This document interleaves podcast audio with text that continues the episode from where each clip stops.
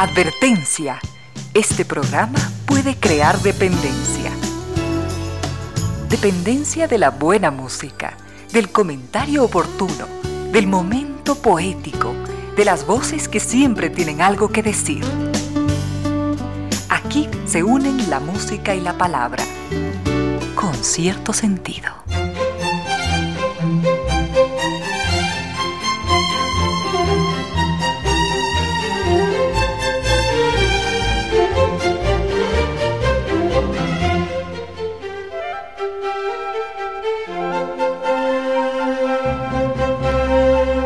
Bienvenidas, bienvenidos, gracias por sintonizar Radio Suceso 101.7, gracias por compartir estas horas de música, comentarios y entrevistas.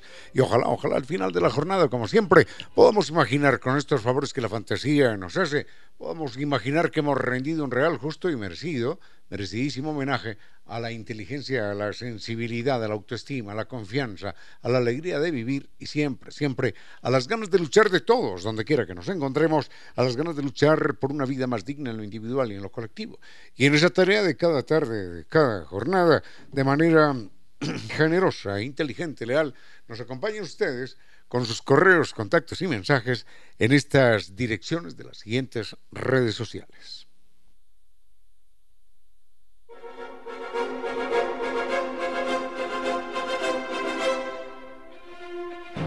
Correo electrónico de la radio sucesos arroba radio sucesos FM. En Twitter arroba radio sucesos S. En Instagram arroba radio sucesos S. Facebook Radio Sucesos Ecuador. En YouTube puede visitar el canal Radio Sucesos 101.7 y en WhatsApp 0999 440113.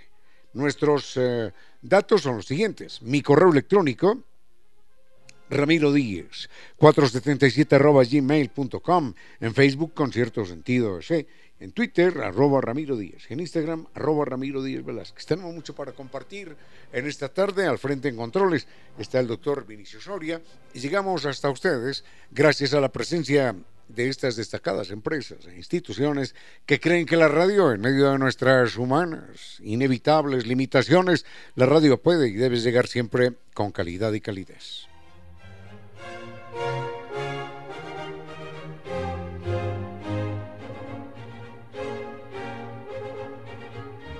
Las perlas del Báltico, así las conoce el mundo, porque son verdaderas joyas. Y allí, allí nos invita San Viturs en un recorrido extraordinario por los fiordos, por la península escandinava, en un viaje de 21 días.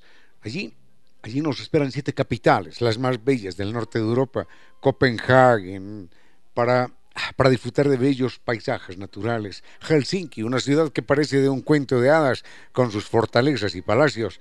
Estocolmo, y las otras capitales escandinavas serán lugares perfectos para el romance mientras caminamos por las antiguas calles y plazas. Recuerden que esto, esto incluye, por supuesto, enamorarse junto al fiordo de los sueños, recorriendo el mar de Noruega. Como siempre, con guía acompañante desde Quito, y el mejor, el gran servicio de San. Comuníquese hoy mismo, pregunte por los bonos de descuento, por el catálogo de viajes 2023. Están en Naciones Unidas y Veracruz frente a la sede de jubilados del IES, la página sanviturs.com y el teléfono 600-2040. Recuerde, San cumple, cumple con sus sueños porque siempre lo acompaña.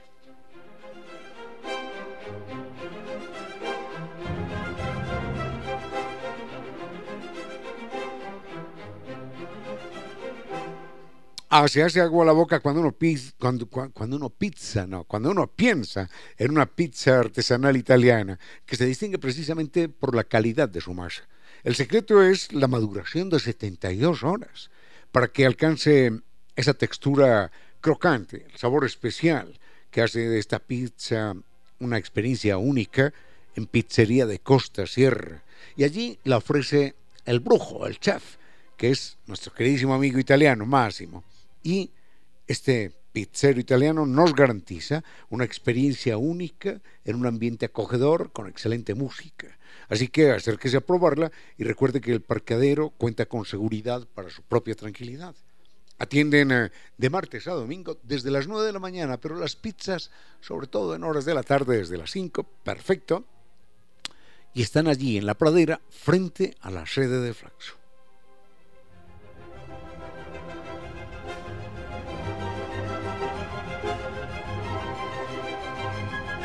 La Casa de la Música es la posibilidad de, una experiencia musical única, variada programación en su sala de conciertos que está reconocida como una de las mejores de América Latina por su acústica excepcional. Mayor información en la página www.casadelamusica.es.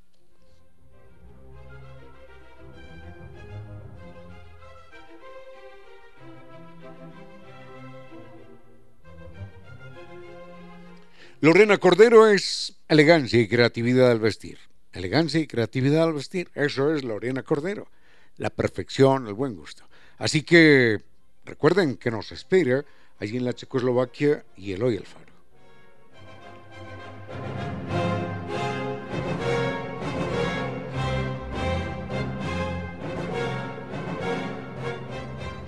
Es una sorpresa saber, pero es importante conocer que los mails en su bandeja de entrada están generando emisiones de CO2, de dióxido de carbono. Así que usted puede calcular su impacto digital usando la calculadora de huella de carbono digital y ayuda al cuidado del medio ambiente. Puede medir su huella de carbono digital ingresando en la página www.netlife.es y conocer algunos tips para reducir el impacto ambiental. NetLife mucho más que Internet.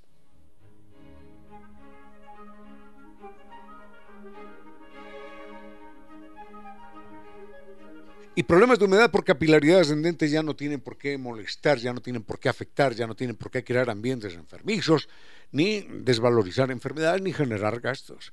Porque la solución es científica, técnica, con garantía de por vida. La solución es única, además, no hay otra y esa solución es Kibli de Nova Técnica. El mail, recuérdenlo, ecuador.novatecnica.com, la página novatecnica.com y dos teléfonos. 098 2600588 y 098 8185 798.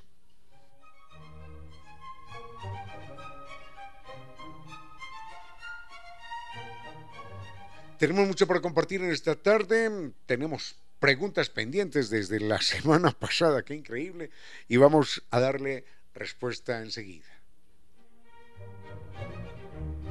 Antes, eh, antes del tema musical, queremos agradecer a dos queridísimos amigos, oyentes, a don Nelson Valladares y a don Jorge Pinillo.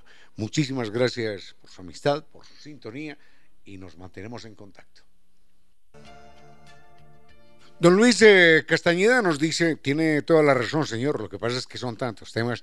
Nos dice que para hablar del más grande imperio en la historia de la humanidad, que fue el imperio mongol de Gengis Khan, que se extendió, que se extendió desde, desde la costa oriental de Asia, la más lejana ya frente al Japón, hasta Cataluña en España, cruzando cruzando todo Asia, por supuesto, cruzando una parte de la India, llegando por todo el centro de Europa Dice que para ser el imperio más grande y el más grande conquistador, simplemente tuvimos unas referencias muy, muy pocas, muy, escasas.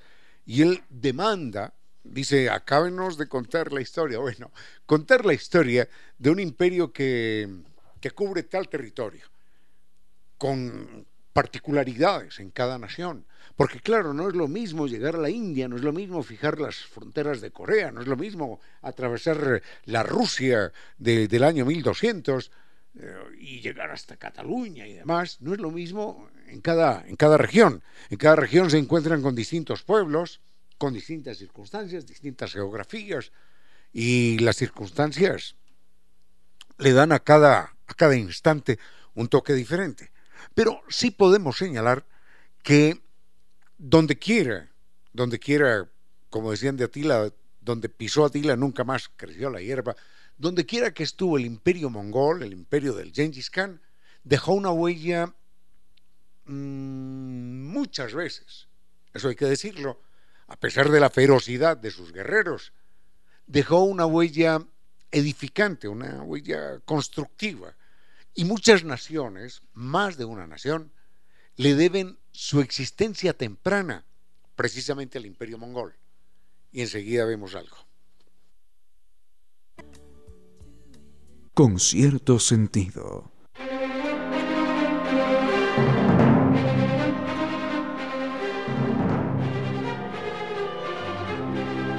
San Viturs es sinónimo de garantía, de placer y de asombro maravilloso en el momento de viajar. En esta ocasión la propuesta son las perlas del Báltico, las bellísimas capitales del norte de la península escandinava, los fiordos, las siete capitales más bellas, Copenhague, Helsinki, Estocolmo, los fiordos noruegos para enamorarnos allí. Esto es una verdadera posibilidad de disfrutar en grande un lugar que es considerado el más bello de la muy bella Europa. Recuerden, recuerden que pueden preguntar por los bonos de descuento y por el catálogo de viajes del año 2023. Están en Naciones Unidas y Veracruz frente a la sede de jubilados de IES. La página sanvitours.com y el teléfono 600 2040. Cumpla con sus sueños, porque San siempre lo acompaña.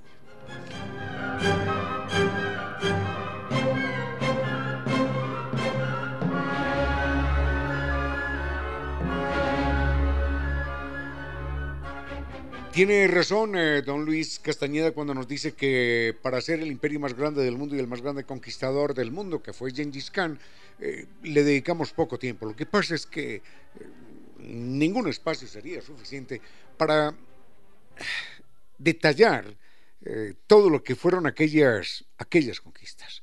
Recordábamos que en 20, 25 años, el ejército mongol conquistó más territorio que el imperio romano en 400 años.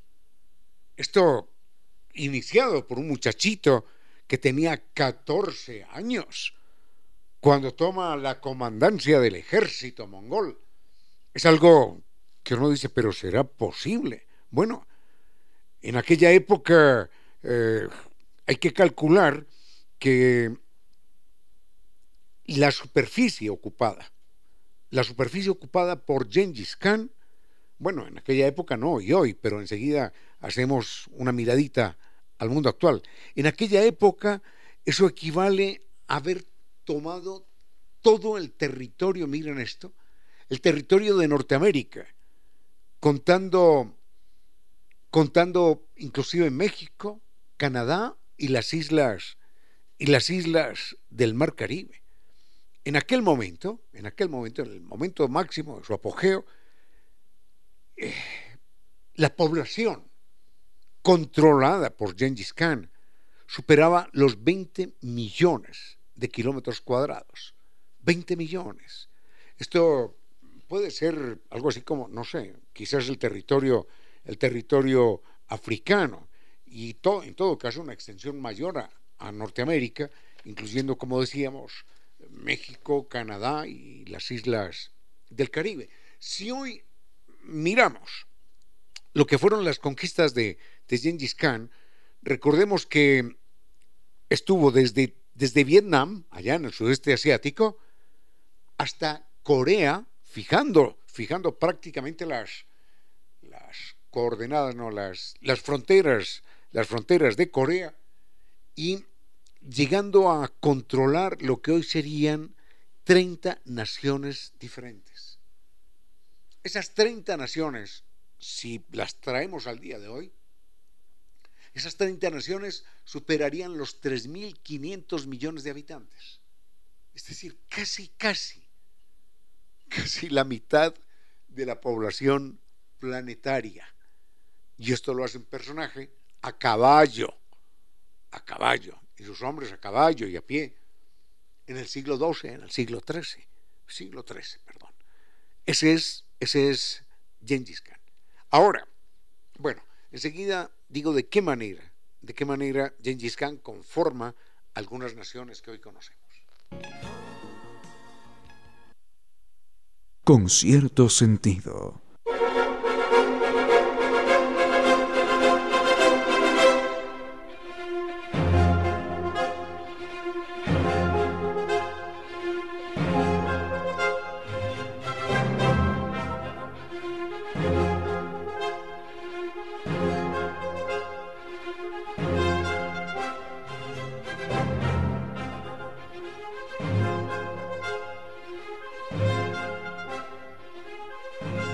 Rápidamente vayamos con Gengis Khan y creo que tenemos que hacer rápidamente este tema porque tenemos muchos otros pendientes.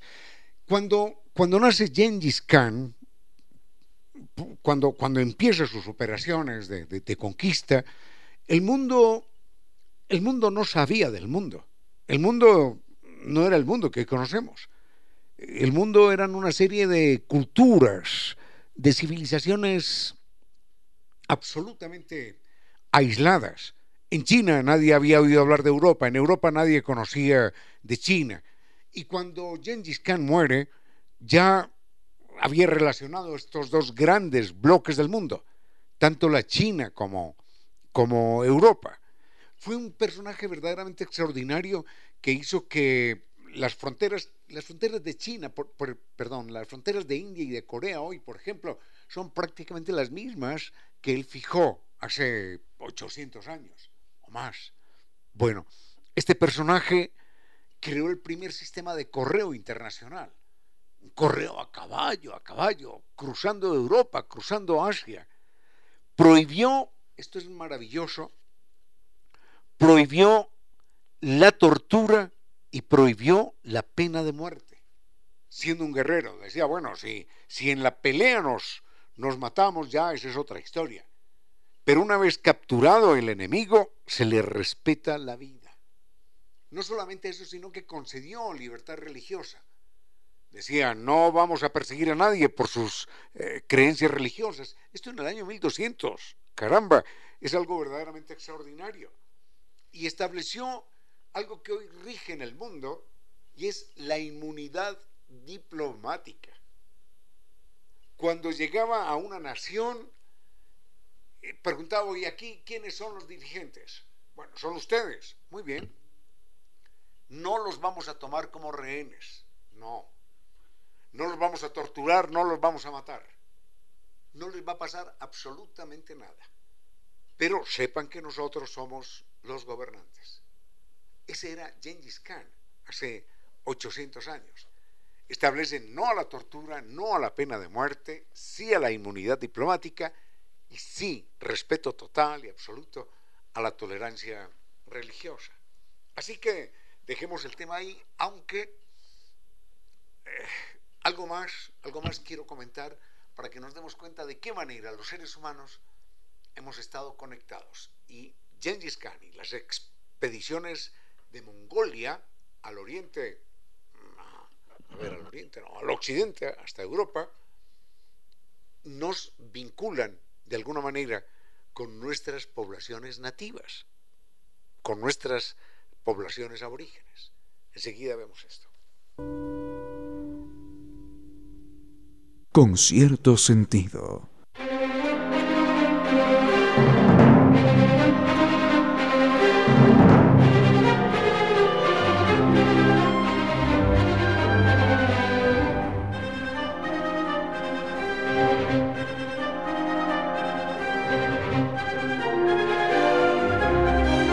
Una pizza artesanal italiana se distingue por su masa. El secreto lo compartimos con ustedes. Es la maduración de 72 horas para que la, pasta tenga esa textura crocante y el sabor especial.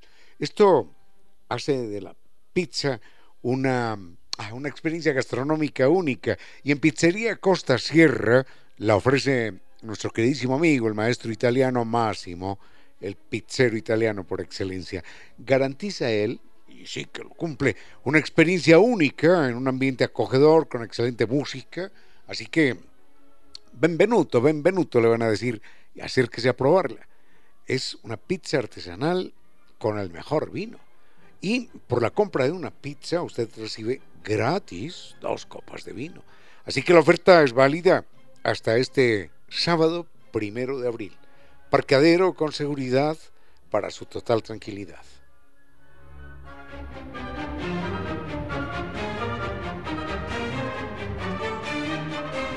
Rápidamente, nuestras poblaciones indígenas, nuestras poblaciones nativas, eh, tienen una mancha de color verde, es, es una mancha en, en la parte donde termina la cadera, donde se inicia el coxis.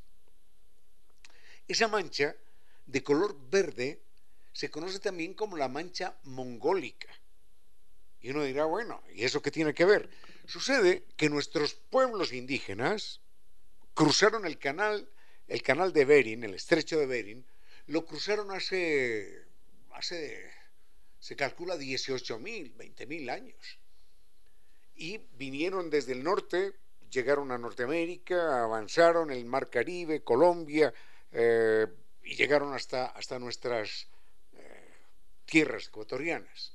Esas poblaciones que no han tenido mayor mezcla genética conservan esa mancha que se llama la mancha mongólica. Y uno se pregunta, ¿y qué tiene que ver la mancha mongólica de nuestros indígenas, esa mancha verde, con, con el Gengis Khan? Es que esa mancha es típica del pueblo mongol. Y curiosamente, miren esto, cuando el pueblo mongol, cuando el Gengis Khan estuvo en Cataluña, en España, también hubo intercambio de genes, por supuesto, con sus, con, sus, con sus mujeres, porque eran fundamentalmente hombres, todos eran hombres. Entonces, el pueblo catalán, no todos, pero no es extraño encontrar en el pueblo catalán la misma mancha verde ahí donde está el coxis, donde termina la espalda, donde empieza la cadera.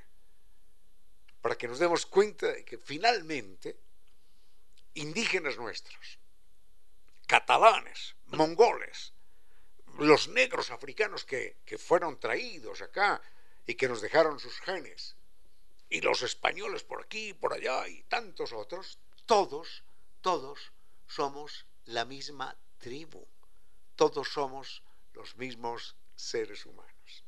Vayamos ahora sí con música, dejamos el tema y volvemos en un momento. Unos consejos comerciales y regresamos con cierto sentido. A esta hora, recuerde que, como decía Mahatma Gandhi, la grandeza de una nación y su progreso moral puede ser juzgado por la forma en que sus animales son tratados. 15 horas, 50 minutos. Todas las guerras, sin importar el tiempo, los protagonistas expresan el apetito demencial de gobernantes para apoderarse de otras tierras y someter a otros hombres. Y en el siglo XX, pródigo en guerras, se dio la única derrota militar aceptada por los Estados Unidos. Fue la Guerra de Vietnam. Esta guerra parece imaginada por grandes escritores para narrar dolores y también intimidades imposibles de imaginar. Por ejemplo, que el gran comandante militar del único ejército que ha derrotado a los hasta entonces invictos de Estados Unidos no era un militar. No, no era un militar se llamaba Do Gu Yap y era el campeón nacional de Go en su país. El Go es un juego parecido al ajedrez, pero con profundidades estratégicas más complejas y profundas. En efecto, Ho Chi Minh había sido el líder político, pero el estratega invisible había sido Bo Guyen Yap, campeón de Go de Vietnam. Cuando los Estados Unidos analizaron años después su propia derrota, descubrieron que habían estado jugando, sin saberlo, al Go contra el campeón de Vietnam. Tenían que perder. Y desde entonces, el estudio del Go es obligatorio en todas las academias de guerra de los Estados Unidos. Otro episodio de realismo mágico fue el del sitio de Danán. Allí las tropas norteamericanas estaban cercadas, sin posibilidad de escapatoria o de asistencia externa.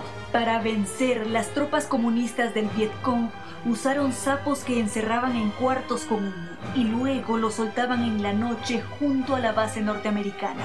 La reacción alérgica de los sapos al humo era una tos que parecía verdaderamente humana. Cuando los soldados norteamericanos escuchaban esas toses entre los arbustos y la maleza, imaginaban enemigos y disparaban contra guerrilleros que nunca pudieron ver. Al final, después de varios meses de insomnios y de locura y sin municiones, terminaron por entregarse sin que la guerrilla hubiera disparado un solo tiro. Esta guerra, hija y protagonista de muchos dolores de tentativas imperialistas en la región, estaba terminando un día como hoy. 29 de marzo de 1975, cuando el último soldado norteamericano abandonó aquel territorio. Y nos recuerda que una esperanza de los humanos de buena voluntad es que alguna vez en el futuro la palabra guerra sea una expresión inexistente, imposible, impronunciable.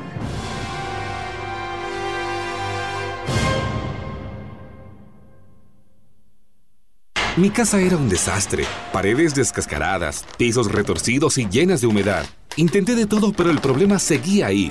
Hasta que descubrí Kibli de Nova Técnica. Ellos visitaron mi casa como lo haría un doctor y con su tecnología me arreglaron para siempre el problema de humedad y sin trabajos de albañilería. Nova Técnica elimina la humedad de tu casa para siempre con tecnología italiana. Nova Técnica. Teléfonos 098 2600 588. 098 81 85 798. Correo electrónico ecuador arroba novatecnica.com. Página web www.novatecnica.com. Ciao amici, sono Massimiliano, chef pizzaiolo italiano.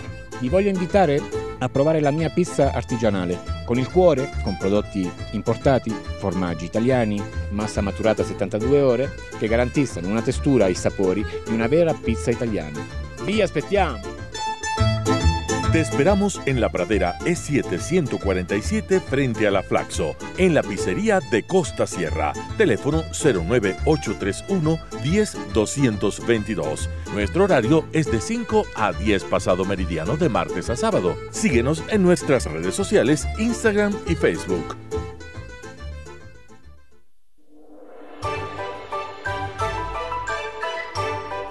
Filósofos que enseñaron a pensar y a vivir y que siguen enseñando a vivir y a pensar por encima de los siglos.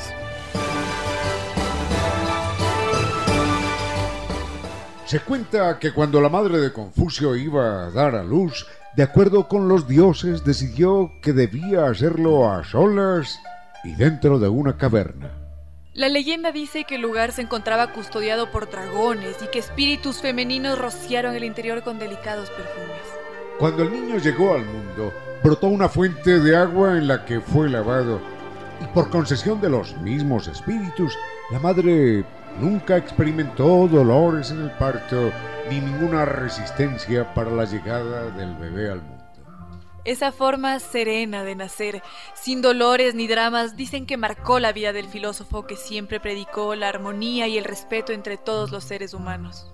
Por supuesto, todo esto que se narra hace parte de la construcción legendaria que quiere rendirle homenaje a un gran filósofo que, por encima de los siglos, mantiene viva su enseñanza.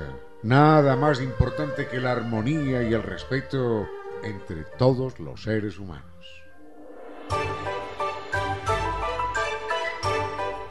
En China, Taiwán, el pensamiento y ejemplo de Confucio siguen vivos en su gente.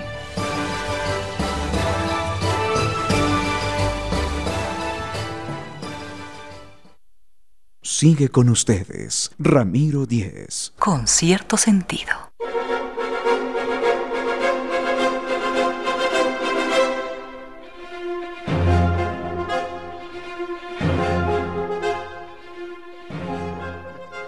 Bueno, muy bien.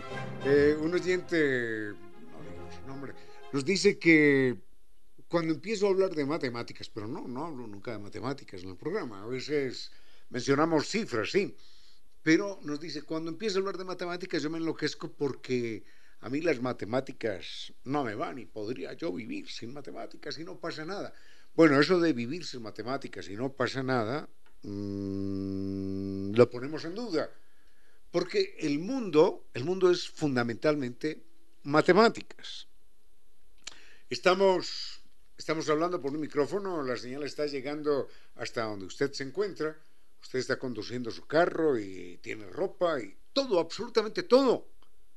Desde la luz eléctrica hasta el botón de su camisa o esta comunicación o el esfero que tiene en su mano, no se diga el computador y el viaje en avión, todo está fundamentado en las matemáticas. Las matemáticas son, eh, son la puerta de entrada a la lógica, al conocimiento. Sin matemáticas no existe ningún, ningún conocimiento verdadero, profundo, racional, sustentable. Sin matemáticas puede ser que uno crea una cosa o que crea otra. Pero recuerdo a un profesor que, que cuando se presentaba un debate decía, a ver, cifras, cifras, cifras, deme datos, deme cifras. Eso es elocuente. Entonces las matemáticas han acompañado al ser humano desde, bueno, desde que tenemos uso de razón, desde que empezamos a diferenciar entre mucho y poco, entre uno y varios, entre uno, dos, tres y empezamos a contar. Y la historia es tan antigua, tan antigua, la historia de la matemática ya establecida, formal, que, que en, en Babilonia y en Asiria se han encontrado tablillas matemáticas con problemas que yo no sé, yo no sé, si mucha gente hoy pudiera resolverlos. Enseguida comentamos esto porque, sorpresa mayor también, los animales, algunos animales, también saben contar. Sigue con ustedes, Ramiro Díez. Con cierto sentido.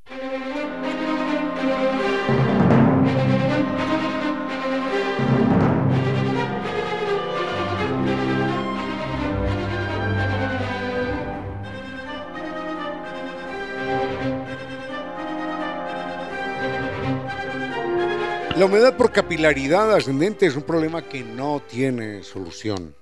No tiene solución si es que usted eh, pretende que la solución sea la tradicional. Ladrillo, albañil, pintura, cemento, gastos, venga, y a los dos meses otra vez el fenómeno vuelve a aparecer. Porque es un problema físico-químico y hay que combatirlo, hay que enfrentarlo, hay que neutralizarlo con una solución científica y técnica. Para eso existe Kibli de Nova Técnica. La garantía, por esa misma razón, la garantía es de por vida, no más gastos, no más propiedades desvalorizadas ni ambientes enfermizos. El mail es ecuador.novatecnica.com, la página novatecnica.com y dos teléfonos. 098 2600588 y 098 81 85 798.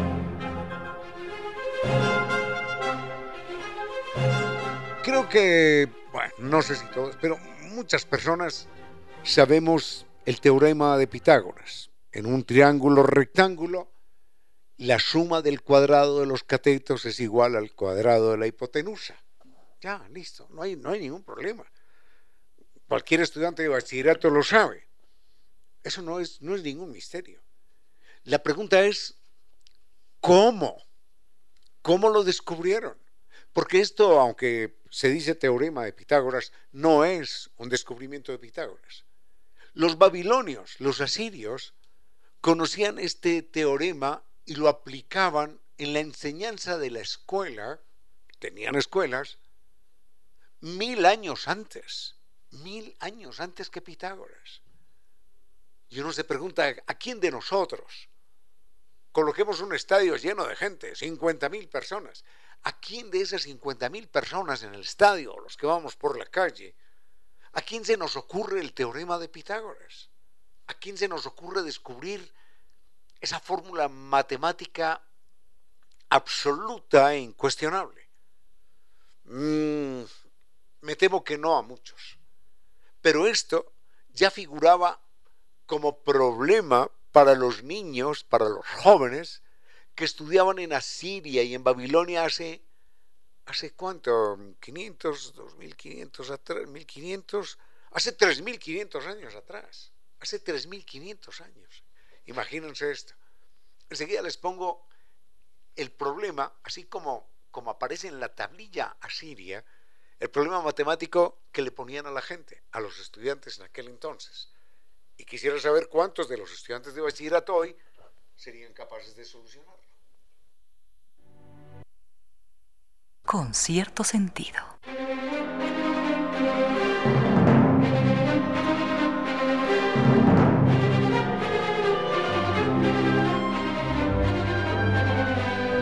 Rápidamente vamos a Siria hace 3.500 hace 3.500 años.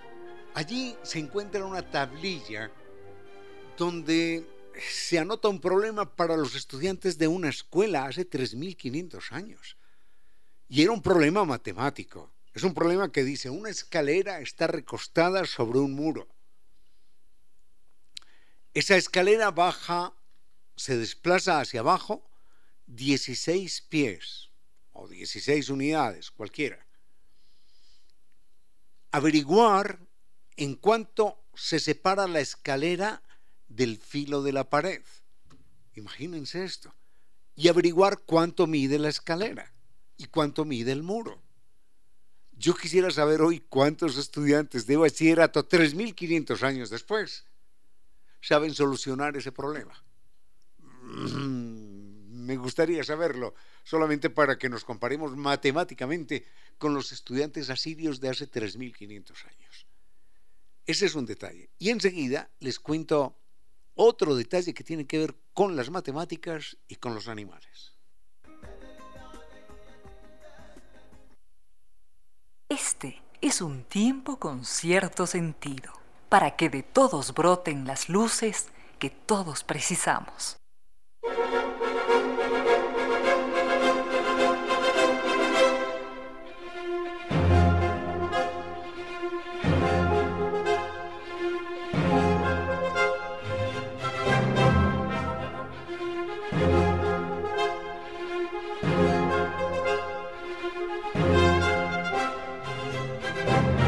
No, antes de contar, eh, antes de contar lo de las matemáticas en los animales, eh, queremos recordar que la matemática fue algo tan importante, tan importante eh, en la historia de la humanidad, sobre todo mm, a partir de, del Renacimiento, porque el Renacimiento es una época en la que los seres humanos empiezan a valorar el conocimiento, la, la sabiduría, la ciencia, la investigación, las opiniones de los seres humanos.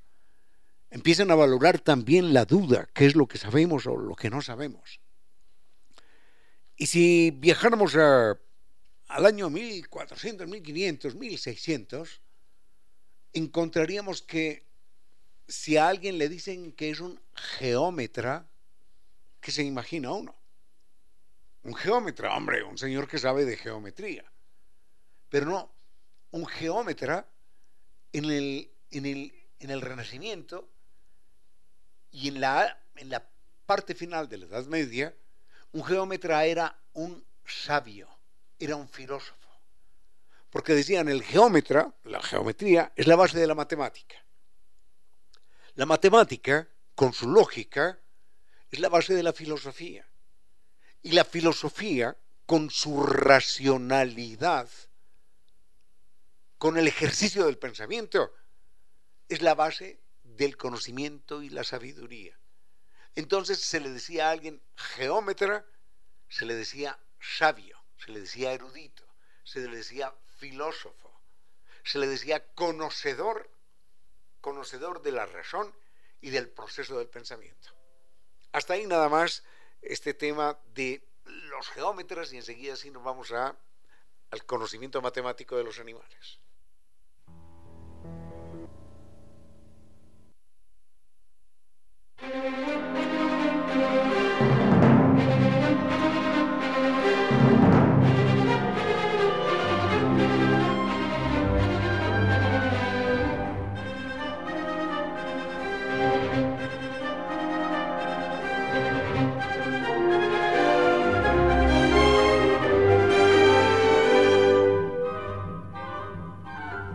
Bueno, antes de comentar lo de la matemática en los animales, recordemos que la matemática ya como una profesión aparece, aparece a partir de la agricultura.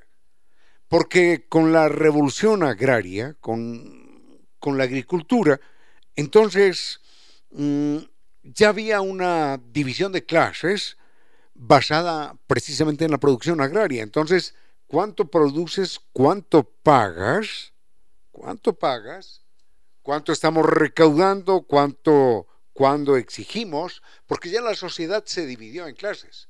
Entonces había una persona que era capaz de producir alimentos para 50, 60 personas y esa persona tributaba para los reyes, para la burocracia, para los sacerdotes, para los militares. Y aparece como profesión el escriba, el que sabía escribir y el que sabía sumar, restar y multiplicar. Pero iban mucho más allá de eso. Recordemos que con ese ejemplo que pusimos del problema en una escuela de Asiria de 3.500 años, la gente hace 3.500 años ya sabían sacar raíz cuadrada. Yo aprendí a sacar raíz cuadrada en el colegio y les confieso que ya me olvidé. ¿Cómo? ¿Quién de ustedes sabe sacar una raíz cuadrada a mano? No, a mano.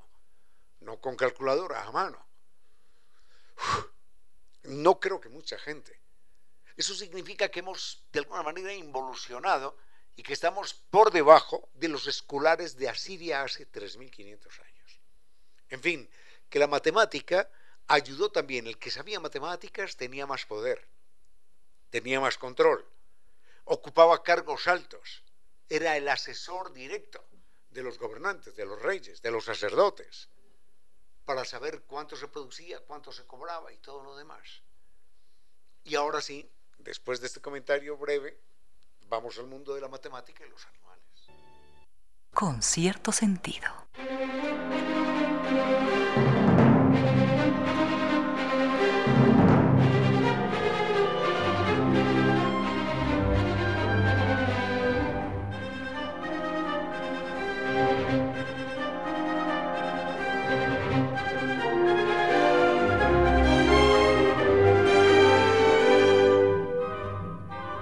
No, cerremos este tema de la matemática solamente contando de la manera más breve posible que algunos animales, algunas especies, las más inteligentes, saben contar. Entre las especies más inteligentes, sí, está, sabemos, el delfín, el chimpancé y demás, pero hay un ave que es extraordinariamente inteligente. Bueno, hay dos aves, dos especies de aves que son particularmente inteligentes. Una son los, los citácidos, en general. Los citácidos son los loros, las cacatúas, los papagayos, los que hablan de ahí viene el nombre cita, cita, cita. Los, porque cita en griego es hablar, una cita de fulano de tal. Es una cita, citó esto, citó lo otro, dijo esto, dijo lo otro. Bueno, los citácidos son animales extraordinariamente inteligentes. Mm, creo que se pueden meter a, a internet y buscar a un lorito que se llamaba Einstein. Einstein hablaba con la gente. No solamente era capaz de responder a más de 5.000 preguntas, ¿Quién de nosotros es capaz de responder a 5.000 datos históricos o científicos? Einstein, ¿en qué año murió Calígula? Ah, murió en el año tal y tal. ¿Ya? 5.000 preguntas era capaz de responder eh, este lorito llamado Einstein. Y hacía bromas y se reía, hablaba como una persona. Bueno, pero además de los citácidos están los cuervos. Los cuervos son aves que no tenemos aquí en esta parte del mundo, están en el, hemisferio norte, pero son extraordinariamente inteligentes. Un cuervo es capaz de solucionar un problema de rompecabezas más rápido que un niño de 6 o 7 años. Imagínense esto, arman rompecabezas.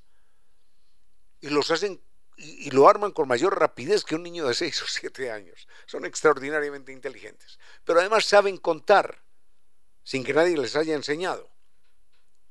Cuando hay un granero con alimentos, entonces a veces los cuervos entran por algún agujero, por alguna ventanilla abierta, entran a robar, a comer adentro. Pero sucede que se les abre la ventanilla para que entren, pero a la vez entran cinco personas, por ejemplo, y el cuervo está afuera vigilando y dice, no, no voy a entrar porque allí hay, allí hay gente. Sale uno de las cinco no entran, sale dos, no entran, sale tres, no entran, porque dice, ahí queda gente. Salen cuatro y sigue sin entrar. Está contando. Y cuando sale el quinto, el quinto ser humano, cuando sale la quinta persona, en ese momento entran por la ventanilla a comer y a robar. Es decir, saben contar, por lo menos hasta cinco. Los cuerpos son extraordinariamente inteligentes. Dejamos esto ahí y... Ah, sobre las pandemias. La gran gripe española, enseguida la mira.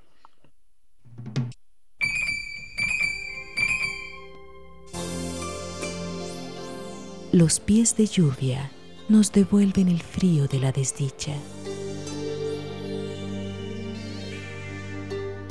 En pocas palabras, la poesía dijo, Los pies de lluvia nos devuelven el frío de la desdicha.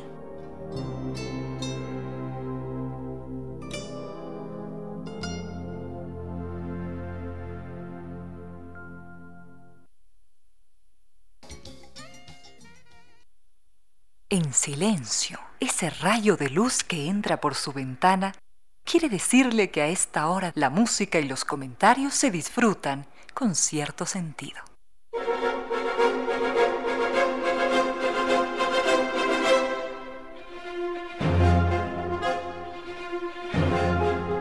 Propósito de pandemias, hay que recordar, esto no sobra nunca decirlo, el COVID no está superado. Hay serios repuntes y estos repuntes obedecen a, a una actitud eh, feliz, a veces explicable, de parte de la gente que dice, no, no, no, ya, ya eso pasó, ya, yo ya me vacuné, nada, no, no está pasando nada, no, el COVID sigue afectando a la gente. Ahora, el COVID no es, no es la pandemia más fuerte que en un momento dado podamos enfrentar los seres humanos. Esto es apenas un, un aperitivo de lo que en algún momento, nadie puede controlar esto, de lo que en algún momento puede suceder. Los grandes epidemiólogos, los grandes científicos, dicen que en cualquier momento puede aparecer un virus extraño, un agente patógeno, que, arremeta contra la humanidad de una manera verdaderamente catastrófica. Y que el COVID, con sus millones de muertos, 5, 8 millones, no sé cuántos, más de 5 en todo caso, es apenas un pálido reflejo de lo que puede llegar a suceder. Enseguida, bueno, gracias a, a don Pablo, gracias a don Pablo, que nos, nos dice, oiga, el tema de la gripe española. Señor, la gripe española fue algo verdaderamente serio. Lo que pasa es que los seres humanos olvidamos, olvidamos pronto y como no nos tocó, bueno, problema, problema de los abuelos y de los bisabuelos que vivieron aquella época. Pero la gripe española, miren esto, calculemos, mató a algunos dicen 100 millones de personas. Algunos cálculos hablan de 100 millones de personas. 100 millones de personas cuando en el mundo éramos apenas 2 mil millones. Eso es una cifra impresionante. 100 millones de personas cuando la población era de, de 2 mil millones. El COVID mató 5, 6, 7, 8 millones, ha matado, pero somos 8 mil millones. En esa época éramos la cuarta parte y mató 100 millones de personas. Y en poco tiempo, ¿eh? En poco tiempo. Enseguida hacemos una breve referencia a este tema que apetece muy, muy poco, pero que es bueno tenerlo en cuenta.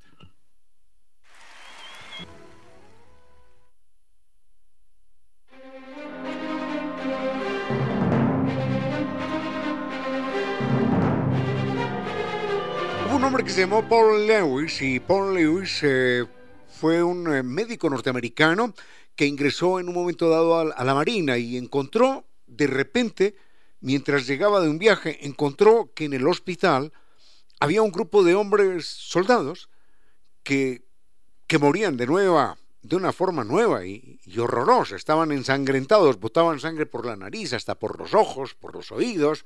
Aquí era un espectáculo verdaderamente terrible. Él nunca había visto nada, nada parecido. Por suerte, este hombre, que era un médico científico, ingresó a la Marina y empezó a tratar este tema. Dijo, a ver, ¿cómo es esto? Porque eh, era considerado, dice la gente que lo conoció, el hombre más inteligente que nunca antes hubieran conocido. Mm, años atrás, este personaje había desarrollado la vacuna contra la polio. Bueno, había demostrado que, la poliomielitis era, era, era una enfermedad que se podía combatir y desarrolló una vacuna contra la polio que protegía a los primates. Y de ahí pasó a la polio que protegía a la vacuna contra la polio que protegía a los seres, a los seres humanos. Lo cierto es que cuando él llega al hospital encuentra a, hombres que, que habían muerto y que habían muerto de una manera horrible. Imagínense, solamente quiero hacer este comentario breve, eh, y las autopsias revelaban que, que de tanto toser y de toser con tanta fuerza, los músculos abdominales y hasta los cartílagos de, las costillas se habían desgarrado. Y algunos, algunos eh, adquirían un color tan oscuro en la piel que era imposible distinguir si eran africanos o si eran norteamericanos blancos. Bueno, esa historia de la, de la, de la fiebre española eh, la tengo que comentar en otro momento porque por lo pronto hoy no fue más.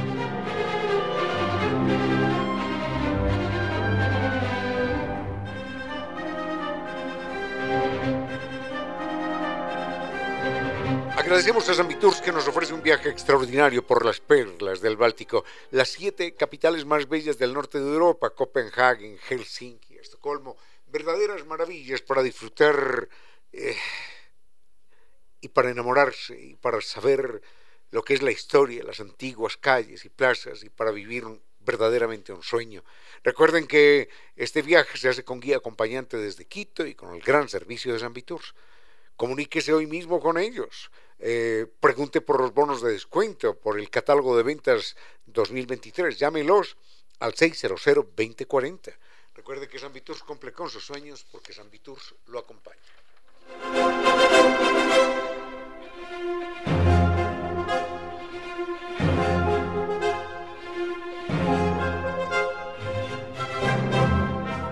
Y la pizza artesanal de de Costa Sierra es una verdadera maravilla. Es una textura crocante con un sabor especial y el secreto, el secreto lo tiene Máximo, Máximo el chef, el pizzero italiano y él lo quiere compartir con ustedes. Se trata de un proceso de maduración de 72 horas. Él le garantiza a usted una experiencia única y le va a decir benvenuto, benvenuto cuando llegue allí a la pradera frente a la sede de, de, de Flaxo. Recuerde que hasta el primero de abril, por la compra de una pizza, usted recibe dos copas de vino. Gratis, por supuesto. Y hay parqueadero con seguridad para su tranquilidad.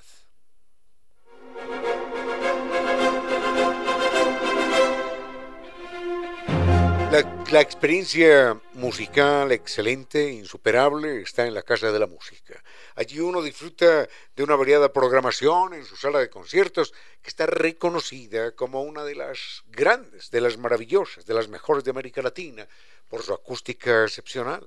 Mayor información en casadelamusica.es. Recuerde, Lorena Cordero es elegancia y creatividad al vestir. Lorena Cordero, para que usted se sienta bien con lo que viste. Nos espera a todos en la Checoslovaquia y el hoy Alfaro.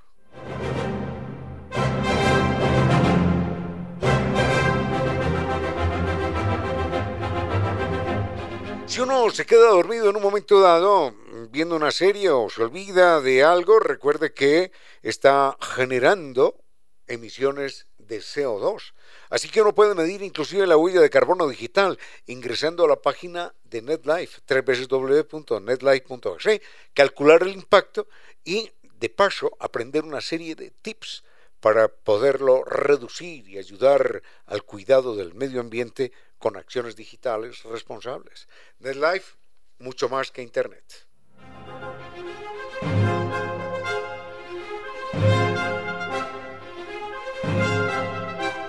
Finito, finito el problema de la humedad por capilaridad ascendente porque Kivli de Nova Técnica tiene la solución científica técnica y con garantía de por vida.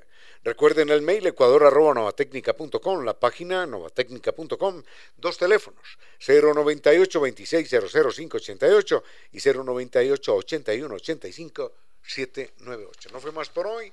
Gracias a todos, al doctor Giovanni Córdoba en Controles, mil gracias, al doctor Vinicio Soria que nos acompañó más temprano, muchísimas gracias, a, a todos ustedes, por supuesto, y a doña Reina Victoria Díez que en este momento inicia su vuelo de música y palabra. No fue más por hoy, fuerte abrazo, los quiero mucho y hasta mañana.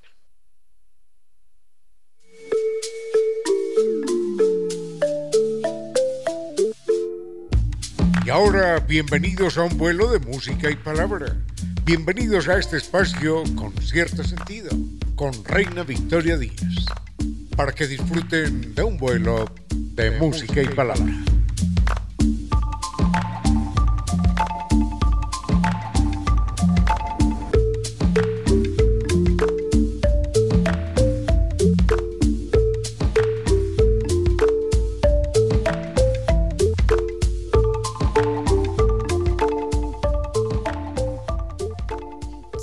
De la tarde, queridos amigos, bienvenidos todos a este vuelo de música y palabra en donde absolutamente todo es posible.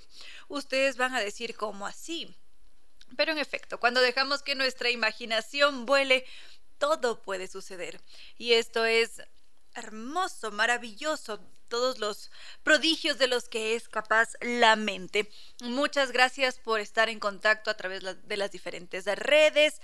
Gracias. Um, el doctor Córdoba que hoy día nos va a permitir viajar gracias a la música y la palabra también. Entonces, doctor Córdoba, vamos con música. Santiago Vallejo está en sintonía. A propósito, Santiago había hecho una sugerencia de tema hace algunos días atrás. Enseguida mm, lo empezamos a tratar porque antes de ir con el tema que nos sugirió Santiago, quería empezar este vuelo con, con una recomendación literaria, un libro ecuatoriano que me ha encantado, me lo leí de un tirón. Agradezco mucho a Oscar Vela por habérmelo regalado, por su dedicatoria tan cálida. Se trata de las máscaras que hemos sido, de Oscar Vela precisamente. Es una recopilación de, de relatos, de cuentos tan profundamente humanos, reales.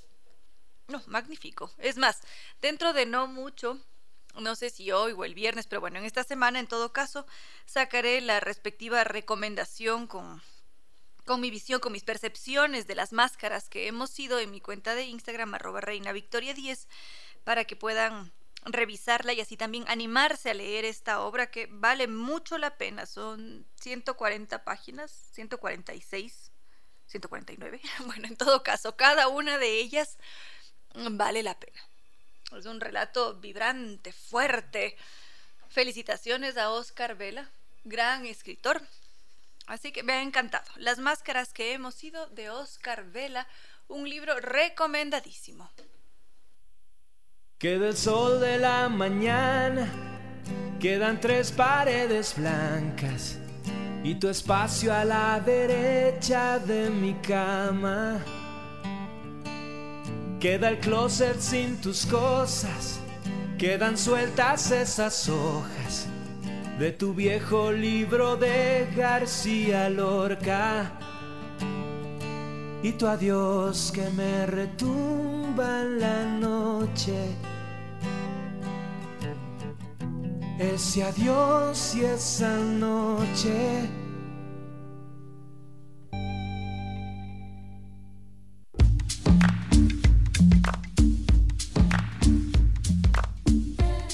Andrés Martínez empieza a escribirnos también a esta hora de la tarde.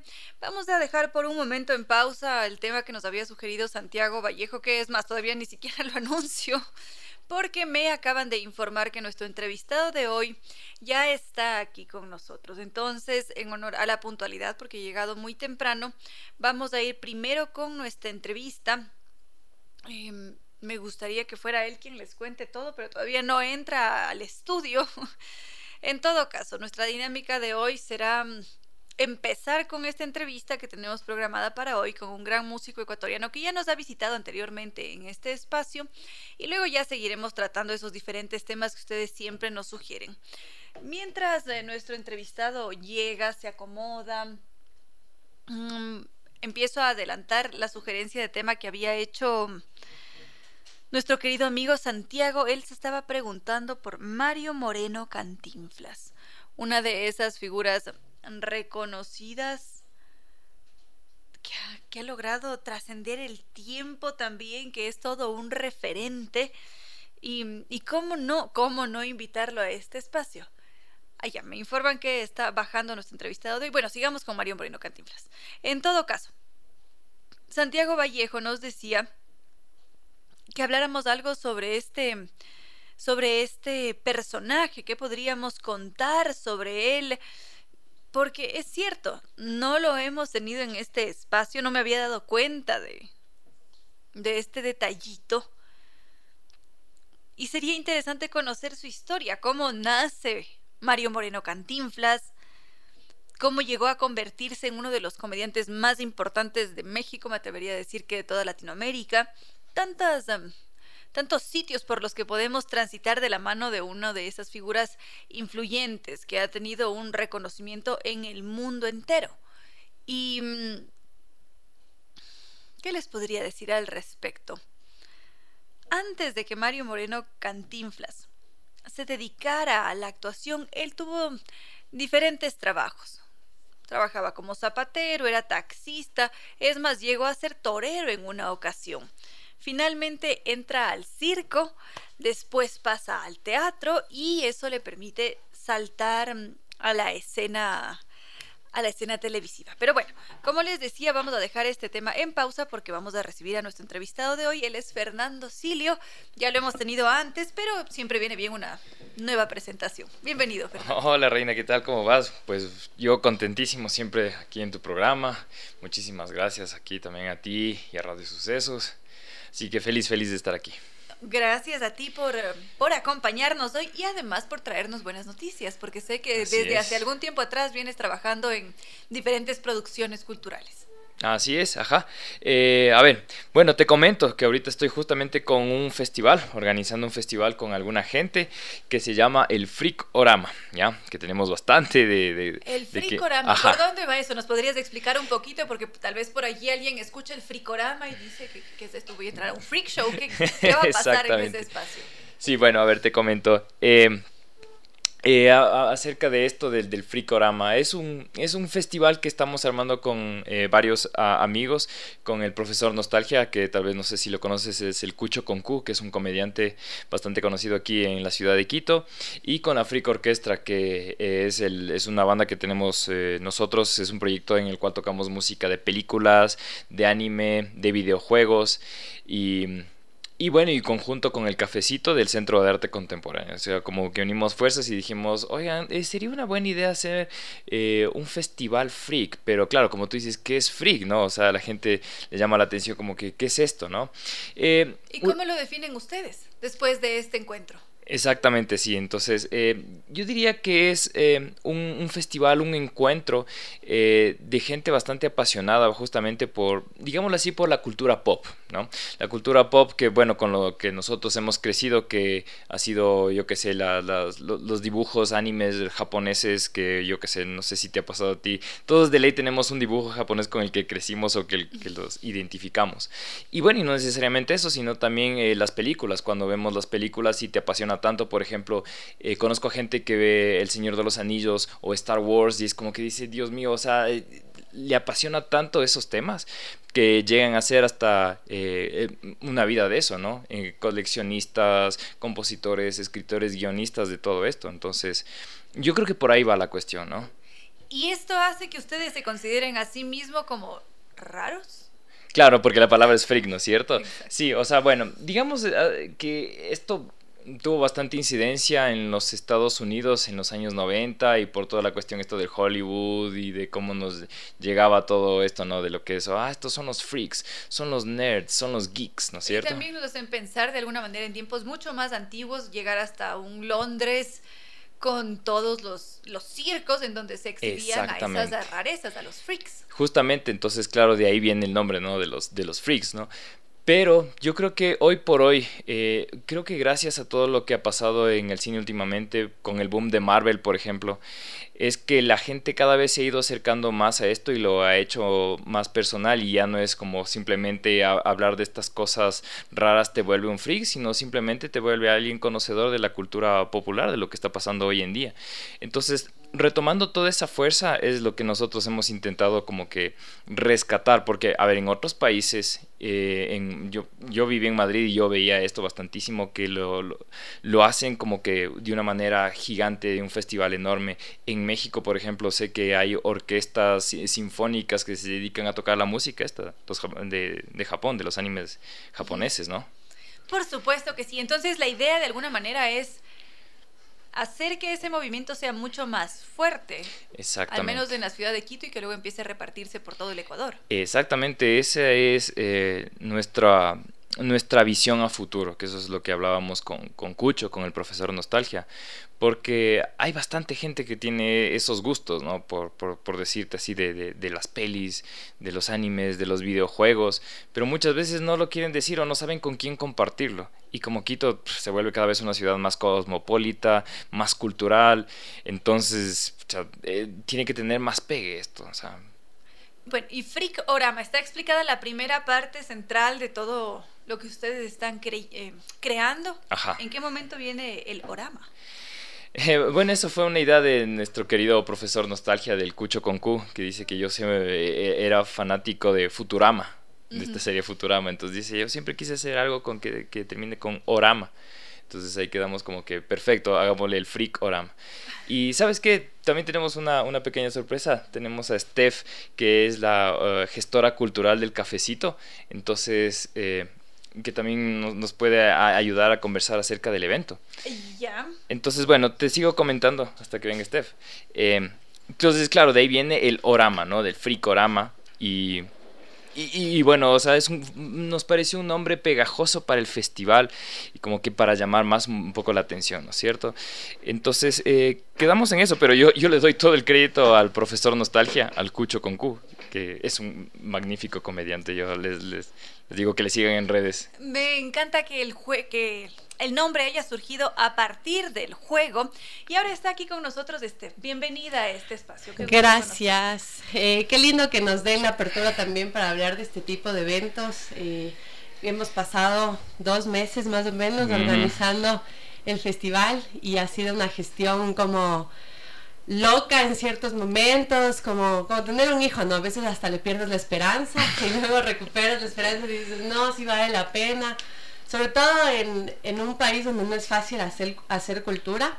Eh, yo me dedico justamente a la gestión, trabajo en el cafecito haciendo agenda cultural constantemente. Entonces sí, como que lo palpo cada fin de semana.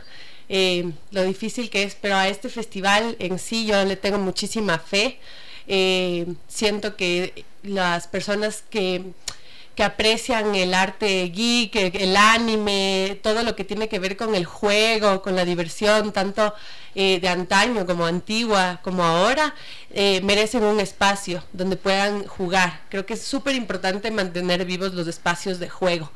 Por eh, supuesto que Ahora cuéntenme un poco sobre el cronograma. ¿Qué tenemos preparado para este fin de semana? Claro, tenemos un cronograma muy variado. O sea, y bueno, les invitamos a que vayan porque esto es abierto para todo público, pet friendly inclusive, así que... Sí, completamente. Muy bien, ¿en dónde va a ser? Nos tienen que dar todos los detalles. Eh, ¿Quieres empezar así? Nos a ver, yo, ajá, yo digo el cronograma y tú dices todos los otros detalles. Mira, comenzamos desde las 3 de la tarde que tenemos el gran cambalache de Retro Toys. Entonces, vamos, van a tener desde consolas y juguetes de los 80s, 90s, entonces para que la gente lo pueda ver. A las 16 horas, 4 de la tarde, va a haber la conferencia eh, de los Power Rangers por su 30 aniversario por Tokusatsu Ecuador, ya que son unos hosts que son especializados en los juguetes de Power Rangers. Eh, a las 5 de la tarde vamos a tener el Karaoke Geek, pues si alguno tuvo alguna vez un tema, por ejemplo, cantar Heidi o la abejita maya que quiera cantar, va a haber premios y pueden, pueden venir a hacerlo. sí, sí, sí. Eh, a las 6 de la tarde eh, va a haber el stand-up comedy juntamente con Cucho con Q, o alias el profesor Nostalgia. A las 7 de la noche va, oh, esto está re interesante, que es la conferencia eh, del Art Toy en Ecuador. y bueno, va a haber expositores desde Chile, Colombia, Brasil y Ecuador. Entonces, muy interesante. Y bueno, de después tenemos los dos últimos eventos, que sería a las 9 de la noche el concierto de la Frick Orquestra, el cual yo estoy ahí organizando y soy el director musical. Que no podría faltar para cerrar con broche de oro. Exacto. Y también a las 11 de la noche, es que esto se va de largo, ¿no? Tenemos la fiesta geek con el DJ Siniestro, o sea, ahí nos quedamos de largo fiesteando. Bien.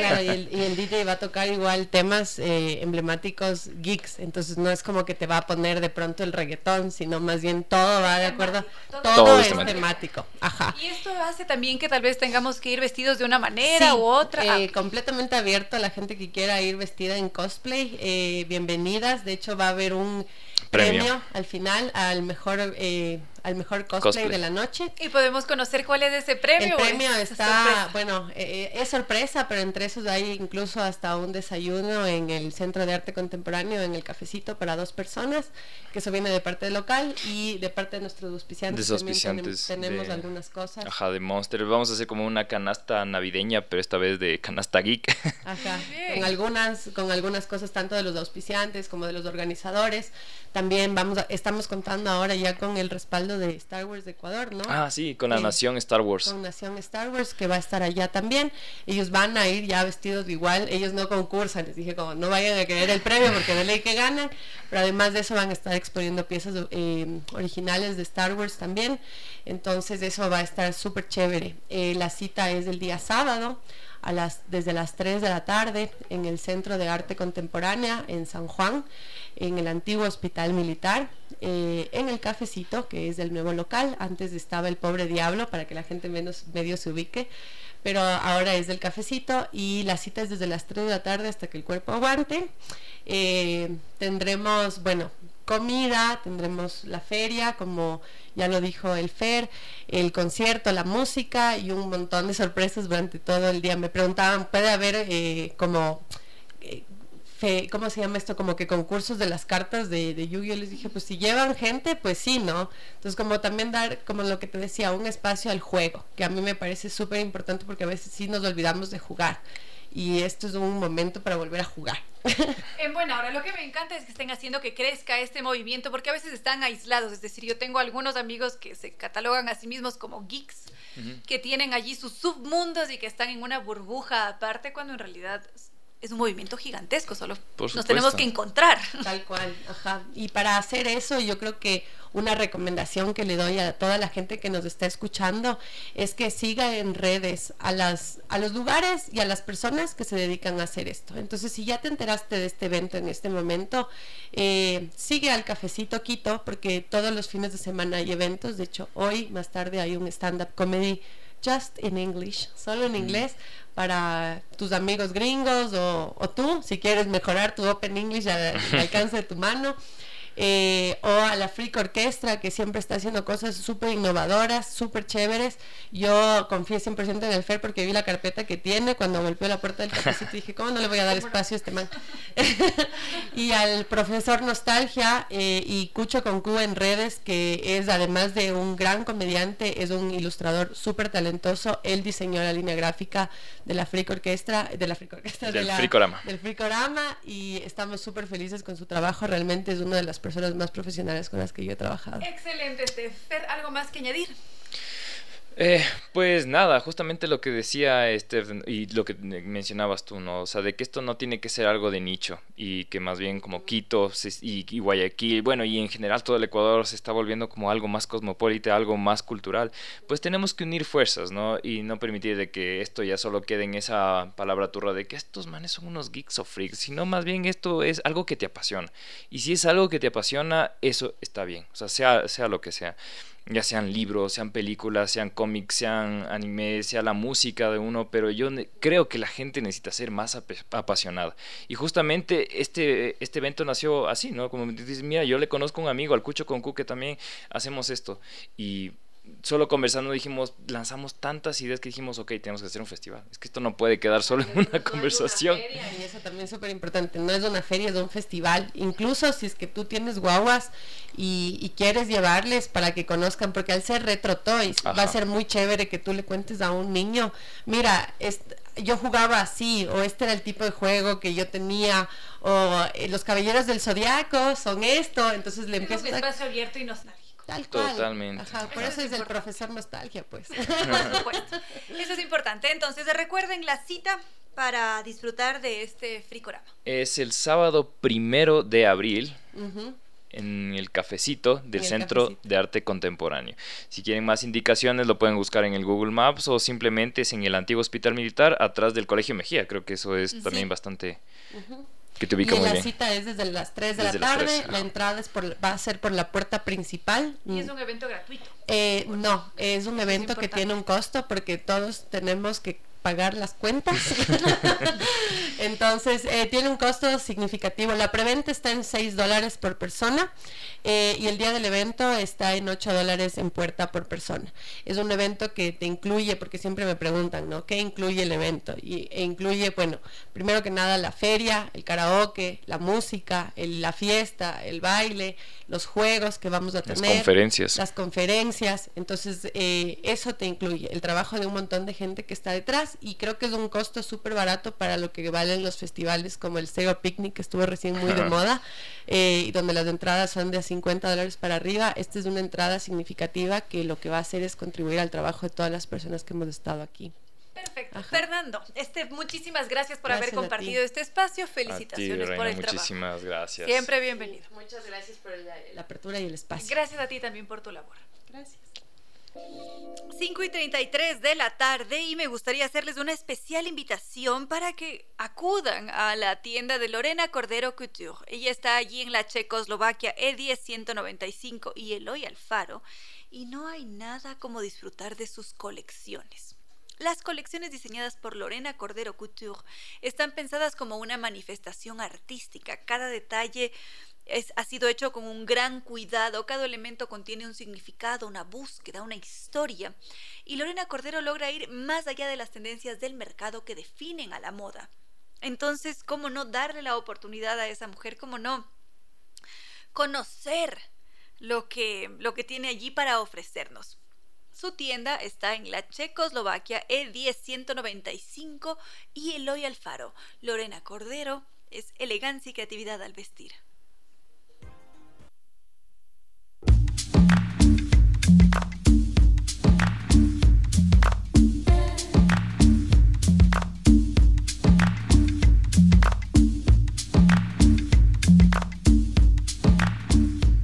Volvamos con Mario Moreno Cantinflas, este hombre que hizo historia, que es un referente mucho de los de los chistes que manejamos en nuestro día a día.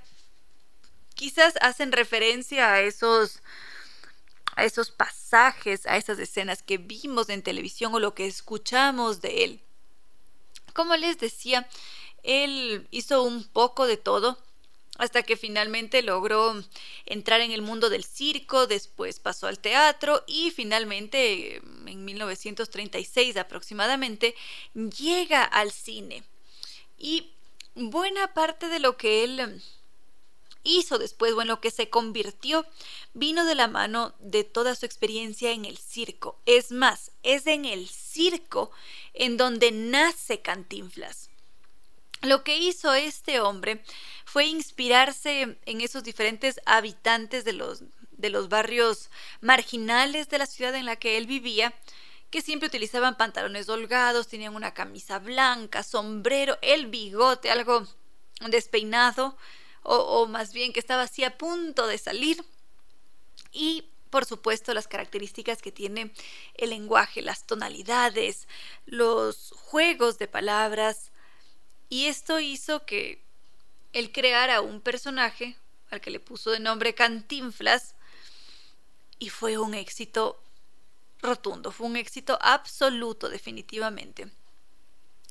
Y además es algo muy, muy bonito porque esta forma que él tuvo de hablar, tan, tan disparatada, tan ingeniosa más bien, porque sí que es ingeniosa, derivó luego en, en todo un fenómeno del habla, porque hablaba sin decir nada exactamente y nos mareaba por ahí con, con sus ingenios, pero no nos decía nada. Y finalmente, si es que ahora, ahora buscamos en la, en la Real Academia de la, de la Lengua, si es que nos vamos al diccionario, nos vamos a encontrar con un verbo que es exactamente cantinflear, que es hablar de forma disparatada, incongruente y finalmente no decir nada. Y hay 72 formas para conjugar ese verbo, cantinflear. Entonces, así nos damos cuenta hasta qué punto llegó Cantinflas, qué fuerza tuvo, cómo nos ha influido también.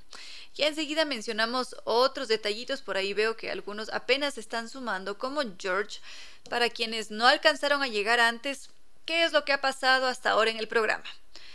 Estuvimos hablando sobre, bueno, acabamos de empezar con Cantinflas, el tema acaba de empezar, antes de eso mantuvimos una entrevista sobre un festival freak, Freakorama, que va a estar em, este sábado en el CAC, en el Centro de Arte Contemporáneo, desde las 3 de la tarde con una entrada, valor de preventa 6 dólares, 8 dólares el día de la, de la función. Va a haber conferencias, dinámicas, juegos y no sé cuántas otras cosas más. Eso es lo que ha pasado hasta ahora, queridos amigos. Sigo revisando sus mensajes y continuamos. Sigamos, por acá está Vladimir Ruiz en sintonía. Bienvenido a este espacio, todos los que también van sumándose a esta gran comunidad Gracias también a Magus Flores por estar en sintonía. Y bueno, ahora estábamos centrados en... Ay, también Alex Aguaiza tenía por aquí una pregunta de Alex Aguaiza. Ya enseguida la tratamos. No sé si nos va a dar el tiempo, pero bueno, brevemente para terminar con Mario Moreno Cantinflas. George nos dice, todas sus películas fueron muy buenas, seguro que sí. Un verdadero éxito, valen millones de dólares sus producciones. Y mm, este hombre así como, como dato curioso sobre su vida, falleció a causa de un cáncer de pulmón. Y todo apunta a que él fallece porque mm, fumaba tres cajetillas diarias. Es decir, tenía un severo problema con el cigarrillo. Y esto finalmente le costó la vida, porque murió enfermo. En todo caso, buena parte del éxito de sus películas que lo mencionaba George fue porque él trasladaba lo que sucedía en la vida, eran eventos cotidianos, reales, trasladados a, a la gran pantalla. Y además, este hecho de que él haya pasado compartiendo con la gente, que haya conocido de cerca esos barrios marginales, le dio mucho alimento para él finalmente apropiarse de, de todo lo que había visto, vivido y plasmarlo en un personaje como Cantinflas. Como les había dicho en un principio, Mario Moreno Cantinflas ha sido considerado como uno de los mejores comediantes mexicanos, uno de los más influyentes y ha llegado a tal punto su fama que algunos lo catalogan como el Chaplin mexicano, por la caracterización que hace, por el humor que utiliza, por cómo utiliza también estos recursos para denunciar ciertas inquietudes sociales, para dejar ver el pensamiento de la sociedad. Y es magnífico, es un hombre que hizo historia. Claro que, como todos, al parecer tenía sus sombras también. Al parecer él era muy distinto fuera de los rodajes y cómo se mostraba ante la sociedad. Dicen que él no era tan simpático, que más bien era un hombre muy ambiguo, que por ahí se le, se le iban unos deslices nada emocionantes. En todo caso, ya en otro momento nos dedicaremos a hablar con mayor profundidad sobre su vida. El doctor Córdoba me dice que tengo que entrar cantando. ¿Qué daría yo por poder cantar como esas dos mujeres? Por favor, Natalia Jiménez y Lila Downs, grandes voces mexicanas, poderosas, vibrantes, potentes una envidia, pero de la sana. Y qué, qué grato poder escucharlas además. Bueno, queridos amigos, hemos llegado ya al final de este vuelo de música y palabra. Como cada tarde es un verdadero gusto compartir con ustedes, me encanta leerlos, recibir sus comentarios, sugerencias, se me queda pendiente para mañana la propuesta de Alex Rubén Aguaiza. Por favor, si es que no la trato, apenas empezamos el programa, me envían un mensaje inmediatamente y así lo recuerdo que es una diferenciación entre términos lingüísticos y ¿Qué más? Agradecerle al doctor Córdoba en Controles que nos ha entregado una estupenda selección musical. Por supuesto, agradecer la presencia de nuestros queridos auspiciantes que hacen este espacio posible. Está allí Zambi Tours, que nos invita a hacer un maravilloso recorrido de 21 días por las perlas del Báltico, los increíbles fiordos, la península escandinava, a cumplir nuestros sueños, porque Zambi Tours nos acompaña. Por supuesto, Restaurante Costa Sierra, con esta nueva opción, esta nueva oferta que tienen, pizza artesanal y que sabe mucho mejor si es que está acompañada por un buen vino. Y además, ahora por la compra de una pizza podemos recibir gratis dos copas de vino. Esta oferta es válida hasta este sábado primero de abril. Uy, entonces hay que aprovechar miércoles de pizza, jueves de pizza, viernes de pizza y sábado de pizza. ¿No es cierto, doctor Córdoba? Vamos directo al restaurante Costa Sierra, que además cuenta con parquedero para que estemos tranquilos, seguros en ese espacio. Por otra parte, nos ha acompañado la Casa de la Música, siempre con esa oferta tan variada. Este jueves 30 nos invita a vivir una fiesta latina. Van a rendirle homenaje a Tito Puente, Celia Cruz, a diferentes compositores latinoamericanos, así que será jueves de fiesta latina, mañana a las 8 de la noche en la Casa de la Música. Las entradas están disponibles en boleterías.casadelamusica.es. Lorena Cordero es elegancia y creatividad al vestir que nos espera allí en la Checoslovaquia E10195 y Eloy Alfaro. NetLife, en cambio, que nos recuerda que podemos conocer nuestra huella de carbono digital ingresando en su página web www.netlife.es. Si calculamos nuestro impacto, aprendemos tips para reducirlo y ayudamos al cuidado del medio ambiente con acciones digitales responsables. NetLife son mucho más que Internet. Nova Técnica que son los especialistas en humedad, ya los conocemos muy bien, trabajan con tecnología italiana de punta y para contactarnos con ellos lo podemos hacer a través del teléfono 098 2600 588. Y ahora sí, queridos amigos, no me queda más que decirles que no fue más por hoy, que los quiero mucho y que será hasta mañana jueves que volvamos a volar.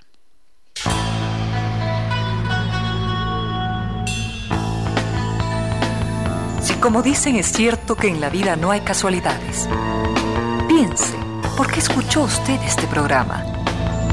Tal vez escuchó aquello que necesitaba o tuvo la sospecha de esa luz dentro de su propio ser. Una gota de agua, un corazón que late, una semilla en su memoria, un remanso en medio de sus prisas, una voz que aliente su esperanza, una pluma para sus alas algo de eso hemos querido ser. Aquí, en Concierto Sentido, con Ramiro Díez. Y Reina Victoria Díez.